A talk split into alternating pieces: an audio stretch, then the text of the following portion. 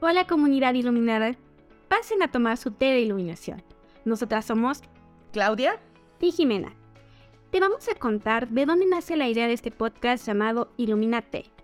No sé si les ha pasado que a lo largo de la vida siempre buscamos esa luz, que nos permita orientarnos, reorientarnos o simplemente ver la luz al final del camino, de un emprendimiento, de un nuevo empleo, un proyecto, relación o simplemente nos preguntamos qué hacemos aquí o cuál es nuestra misión de vida.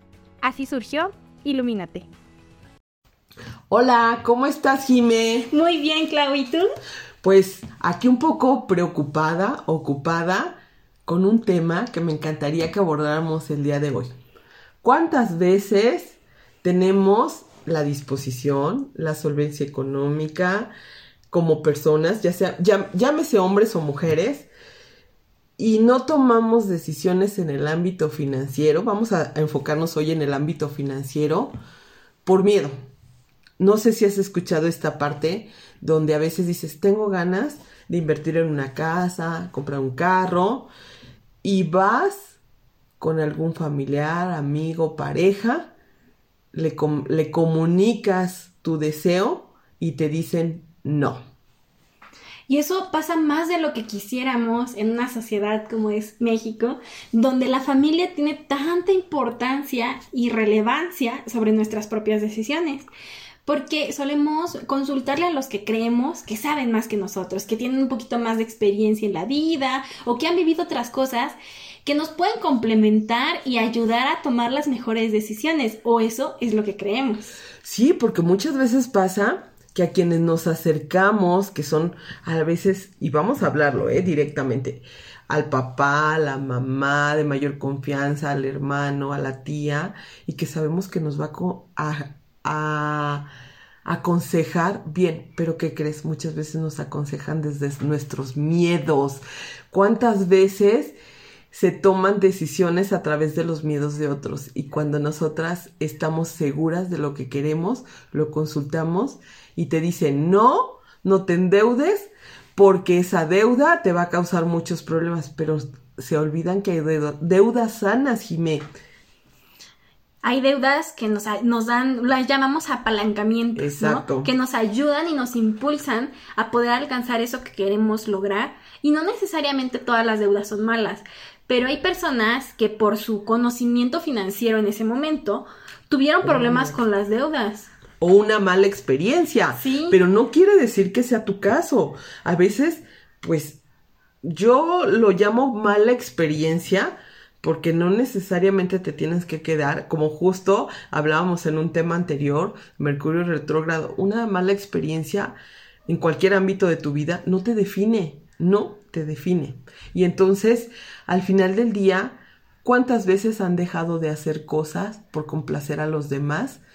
Y con el tiempo se dan cuenta que tomaron malas decisiones porque hubo un mal consejo y no lo quiero llamar que pudo haber sido desde la parte pues no sé, este, incisiva en el respecto a que lo hagan mal. Con una mala intención. Con, una mala intención, exactamente. Gracias, Jime. Y, y, a veces esas buenas intenciones se convierten a la distancia. En, malas decisiones. En malas decisiones. Sí, o sea, ahorita estoy reflexionando porque hay una frase, ¿no? La típica de es que la gente habla de cómo le fue en la feria. Y efectivamente, tú puedes ir a la, todas podemos ir a la misma feria hoy. Y a todos nos puede ir distinto. Claro. Tú fuiste a comprar palomitas y estaban rancias.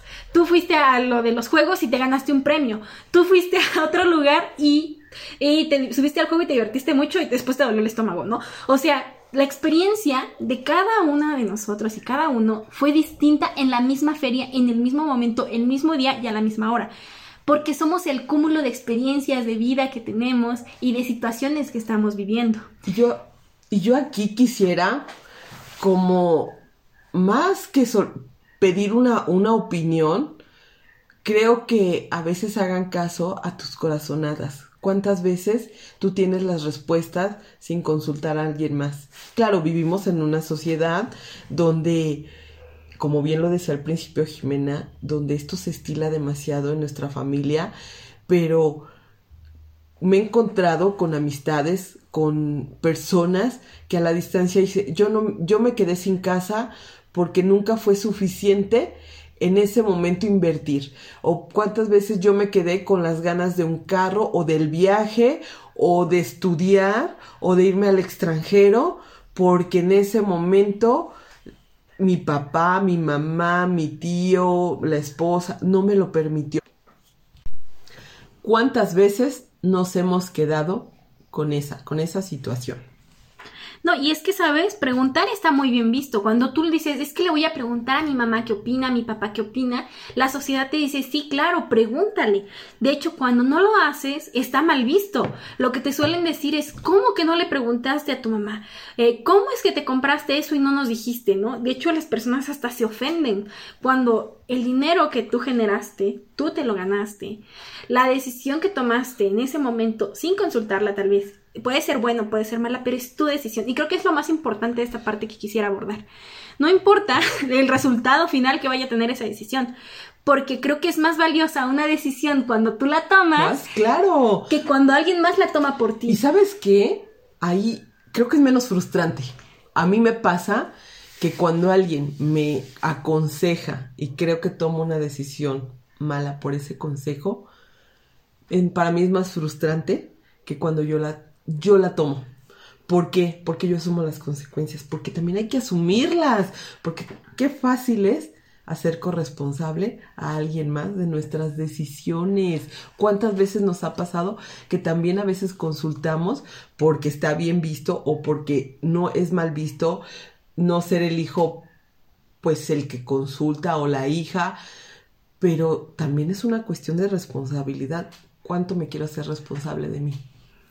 Sí, y a veces lo que buscamos también puede ser una afirmación, ¿sabes? Yo a veces tengo amigas con las que les digo, oye, me voy a comprar un pantalón y me dicen, cómpratelo, ¿no? Y entonces yo digo, sí, solo quería, solo necesitaba ese reforzamiento de que alguien me dijera, sí, cómpratelo, ¿no? Te lo mereces.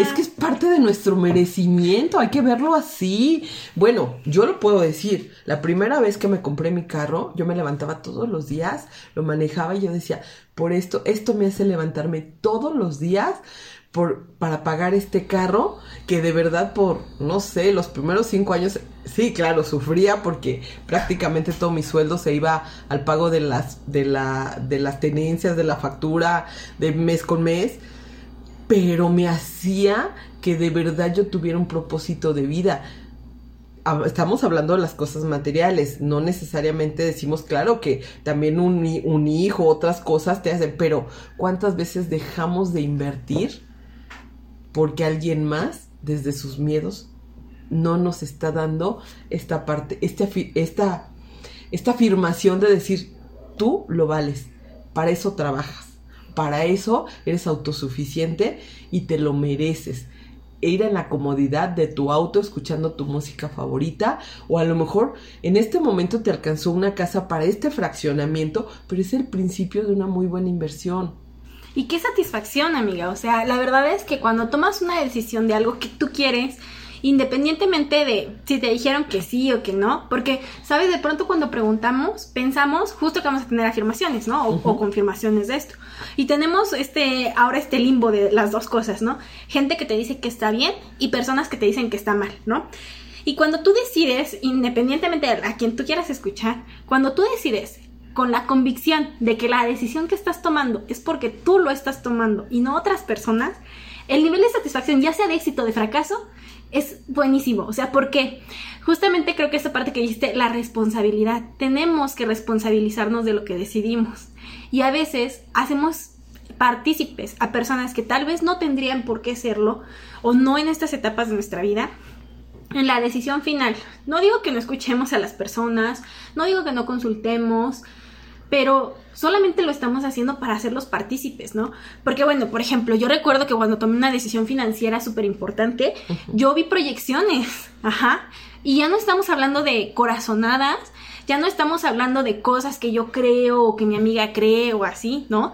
Y entonces ya empiezas a ver las cosas desde otra perspectiva. A veces las opiniones no deben de ser el eje fundamental para que tú tomes una decisión. A veces necesitamos informarnos, conocer más, comparar, darnos el tiempo, porque a veces el momento no es el correcto, ¿no? A veces dices, ok, tal vez no me compro esta casa este año porque mi crédito es menor y si me la compro el otro año va a ser mayor mi crédito, ¿no? Entonces, creo que más bien es empezar a responsabilizarse de lo que decidimos. Claro, es bien importante porque si bien empezamos qué tanto influyen las decisiones de los demás, también es bien importante qué tanto yo me dejo influenciar por los demás.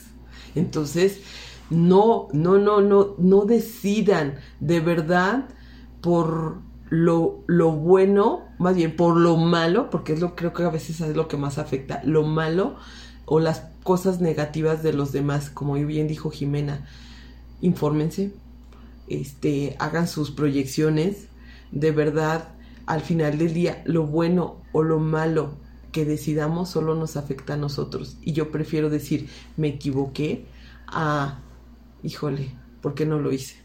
Entonces, no, creo que, y hay un dicho muy cierto que dice, me arrepiento más de lo que no hice que de lo que hice. Y de lo que hice, pues siempre te quedó una gran lección, hace un momento lo comentábamos, y dices, ya no lo vuelvo a repetir, o lo hago diferente, y entonces eso me permite un crecimiento. Hay que hacernos responsables. Querida comunidad, ¿ustedes se responsabilizan de sus decisiones? Si les gustó, comenten, compartan, activan la campanita y nos vemos la próxima semana.